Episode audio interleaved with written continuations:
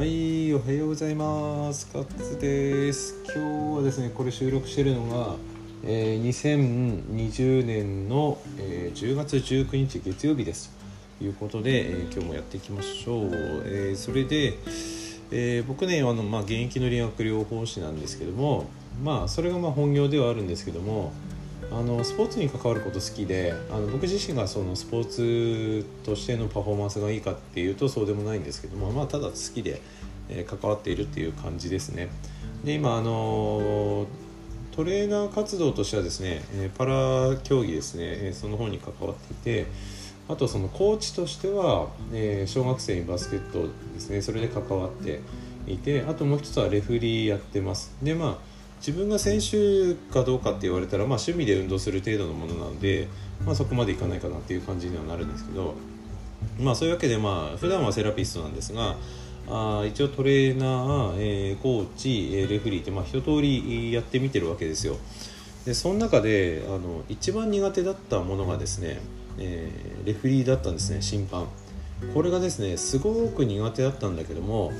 あのその弱点を克服したいなと思って、まあ、5年ぐらい続けてきてるんですけどもやっぱりね最近面白いですね。うん。一番苦手だったんだけど一番苦手で嫌で逃げたかったんだけどえそこを逃げずにこう諦めずにやってきたので今は一番ワクワクするっていうか、うん、一番、まあ、やってみたいところではあるんですよ。これ変わってきたなってすごく思います今自身。自分自身としては。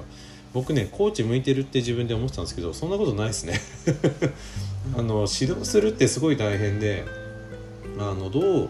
分かりやすくシンプルに伝えるかっていうのはすごい、えー、簡単なようで難しいんですよね。あともう一つはね情熱の移り方。あの何て言うかなろうそくの芯を持ってる人とそうじゃない人がいて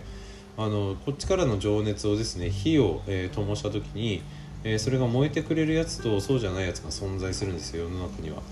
だから指導ってあの自分のあの自分の頑張りだけでコントロールはできないんだけどレフリーってそうじゃなくてあの自分のコントロールができるんですよねだからそう自分自身のコントロールができるものに関してはやっぱりね僕の場合はやりやすいと思うただあの人人とか他のものの影響を受けるものに関してはですねこれがなかなか難しいなっていうふうに今思ってますね。はい。まあその最たるものですけど皆さんの身近なもので言うと恋愛とか結婚もそうですね。あれってほら相手がいてパートナーがいるから成り立つものであって